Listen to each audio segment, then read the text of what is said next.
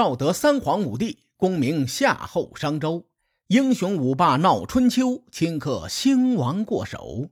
青史几行名姓，北邙无数荒丘。前人种地，后人收，说甚龙争虎斗？上一期节目呀，咱们将齐楚争霸收尾。从本期节目开始呢，咱们将开启晋楚争霸的主线。春秋大致分为三个阶段，我把平王东迁到庄喜小霸看作是春秋的初期，把齐楚争霸看作是春秋的中期。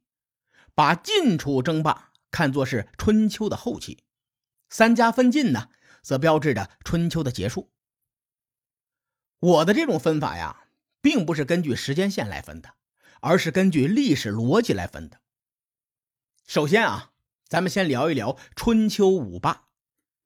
大伙对这个名词耳熟能详，这里呢，我要追问一下：春秋五霸都是谁？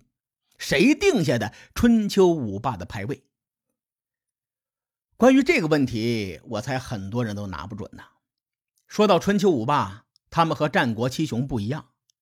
春秋五霸说的是五位历史人物，而战国七雄呢，则是七个国家。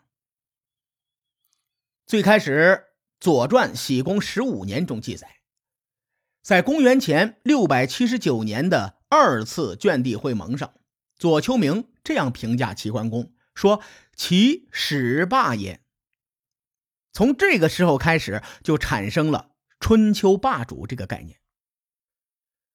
春秋五霸有两种广为流传的说法，一种是齐桓公、晋文公、秦穆公、楚庄王、宋襄公这五位；另一种说法呢是齐桓公、晋文公、楚庄王、吴王阖闾和越王勾践。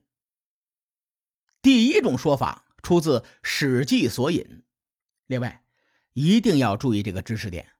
很多人呢，看见“史记”这两个字，就以为这是司马迁写的。其实呢，《史记》索引这本书啊，是由司马真所作。所以，流传最广的春秋五霸的观点，并不是司马迁提出来的，而是司马真提出来的。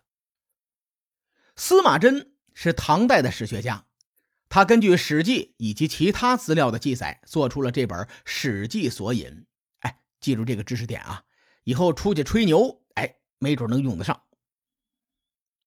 关于春秋五霸的第二种说法，则出自《荀子·王霸篇》。除了这两种说法之外，我至少查出了还有五种关于春秋五霸的排名。这些说法的时间线横跨春秋至清代，时间线非常的长。如果有兴趣的小伙伴呢，可以查一查春秋五霸的相关资料，咱们在这儿就不展开了。关于春秋五霸的七种说法，无一例外，都将齐桓公和晋文公排在了头两位。这哥俩，这是公认的两位春秋霸主。紧随其后的呢，则是楚庄王和秦穆公，这俩人。各有五次出现在榜单中，而第五位出现在榜单中的人物就不确定了。有好几位国君都上过榜，但大多呢就上了那么一两次，这就不太好选了。不过，如果让我硬要选一个凑成这个春秋五霸，我认为第五位应该是吴王阖闾。至于原因呢，到时候咱们慢慢聊。说完春秋五霸。咱们再说说将晋楚争霸看作春秋压轴大戏的理由。晋国呀，对春秋的进程影响非常的大。有句话叫做“华夏文明看春秋，春秋大义看晋国”，由此就可见一斑了。史学家童书业先生也曾经说过：“说一部晋国史就是半部春秋史，所以春秋的这场压轴大戏很有看点。”放眼整个春秋后期，咱们先看西北方面。西方的秦国如果想进入中原的话，基本上就两条路：一条是通过晋国出去，而另一条呢，则是通过巴蜀地区。而过了巴蜀地区向东，就是楚国的势力范围。当年秦国和晋国由于地缘的问题，关系一直不稳定。在晋楚争霸的时候，秦国经常与楚国的关系搞得很好，秦楚两国走得挺近，这就符合了远交近攻的策略。所以呢，秦武公他能称霸，它也是围绕着晋楚争霸这条主线完成的。咱们再看看江南地界。当年楚国北上与晋国争霸，吴国的位置在楚国的侧后方。这个国家是晋国的天然盟友。那个年代里头啊，晋国和吴国的关系搞得同样不错。这两个国家呢，走得很近，也符合远交近攻的策略。因此，我认为吴王阖闾能称霸，也是围绕着晋楚争霸这条路线展开的。基于以上的理由啊。我才将晋楚争霸看作是春秋的压轴大戏。如此一来呢，咱们通过地理位置以及地缘政治上的划分，可以将春秋的时间线以及各国的立场梳理的一目了然。如此一来，大伙听起来也会非常的清晰。在之前的节目当中，我不厌其烦的强调春秋主线，原因也在这里。大伙听得多了。自然会加深印象。万一某一段时间听得迷糊了，只要用春秋主线和关键事件一定位，哎，你大概就能知道什么年代发生了什么事情。闲言碎语说了这么多，无非是想强调一下晋楚争霸的重要性。现在呢，咱们书归正传，说一说晋国这些年都发生了什么。此前呢，我说过曲沃代晋这个历史事件。这事件时间跨度非常的长，长达六十七年。当时出于叙事节奏的问题啊，我一直围绕着是周正交恶这条线讲述的。此时呢，咱们转换一下视角，站在晋国的角度，将曲沃代晋简单的说一下。当时晋国的国都在翼城，所以呢，曲沃代晋也被称作是曲沃代翼。在公元前七百四十五年，晋昭侯把曲沃封给了他的叔叔成师，也就是历史上的曲沃还书，从此就标志着曲沃代晋事件正式拉开了序幕。到了公元前的七百三十九年，晋国大臣潘父弑杀了晋昭侯，迎立曲沃还书，但是遭到了晋国国人的一致反抗，曲沃还书最后打败了。只能逃回曲沃，这是曲沃代晋的第一战。八年之后，曲沃还书病死，曲沃庄伯继位。随着血缘关系的疏远，双方争斗更加激烈了。在公元前七百二十四年，曲沃庄伯派人弑杀了时任晋国国君晋孝侯，准备进攻国都。最终呢，曲沃庄伯也输了。这是曲沃代晋的第二战。到了公元前七百一十八年，此时周郑的关系已经急剧恶化。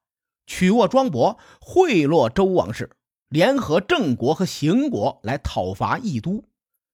但后来呢，曲沃庄伯反水，背叛周桓王，周桓王的立场也变了，改为支持晋鄂侯。之后呢？他还派遣国公带领兵马去讨伐曲沃庄伯，曲沃再次战败，这是曲沃代晋的第三战。两年之后，曲沃庄伯去世，曲沃代晋事件中最重要的人物曲沃武公继位。曲沃武公在公元前七百一十年又一次准备攻打义都，并且在第二年与义都决战，结果呢？曲沃武功大获全胜，并且俘虏了晋哀侯。没过多久，曲沃武功就派人把晋哀侯给宰了。晋国国人又拥立晋哀侯的儿子继位，史称晋小子侯。这是曲沃代晋的第四战。这一战后，虽然曲沃没有获得晋国的正统地位，但曲沃武功掌握了主动权呢。曲沃方面呢，对晋国的影响力大大的加强，力量的天平已经向曲沃武功倾斜。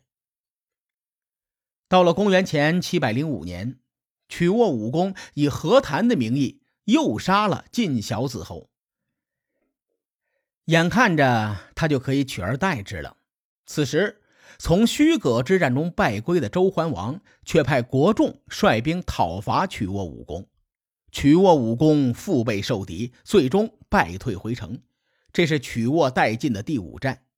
这一战，曲沃武功元气大伤，他原本掌握的优势也是荡然无存。曲沃和义都的势力再次达到了一个弱平衡的状态。咱们之前说过周桓王在其中的谋略，在这儿呢就不再赘述了。最后，周桓王立晋哀侯的弟弟成为晋国的国君，史称晋侯闵。晋国的两股势力内斗了三四十年，双方消耗都非常的大，所以呢，在随后的接近三十年的时间中，双方人马都比较安分。直到公元前的六百七十八年，曲沃武公再次兴兵攻伐义都，并且把晋侯明给灭了。这是曲沃殆尽的第六战。此战之后，曲沃武公吸取了上一次的教训。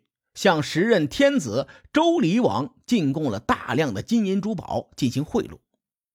我曾经说过啊，对付周厉王这种人，用钱砸就行了。你看，齐桓公是这么做的，曲沃武功赵葫芦画瓢也是这么做的。果然，周厉王任命曲沃武功为晋国的国君，从此呢，曲沃武功彻底取得了晋国正统地位。从这一年开始，史书上将他改称为晋武公。只不过，晋武公依然以义都为国都，以晋国为国号。从曲沃还书开始到武公灭晋，历经了祖孙三代，长达六十七年，所以会有六十年晋国血腥史这个说法。晋武公继位后一年，这同志就撒手人寰，然后呢，是他的儿子继位。史称晋献公，而晋国称霸的伏笔则要从晋献公开始说起。至于晋献公这位老哥哥到底做了哪些事情，咱们下回再说。书海沉沉浮浮，千秋功过留与后人说。我是西域说书人介子先生，下期节目咱们继续聊春秋风雨。更多精彩内容，请搜索关注微信公众号“伯乐灯”。与更多听友交流互动，伯乐灯还将定期为粉丝发放福利。愿我们的存在让您对明天更有期许。后会有期。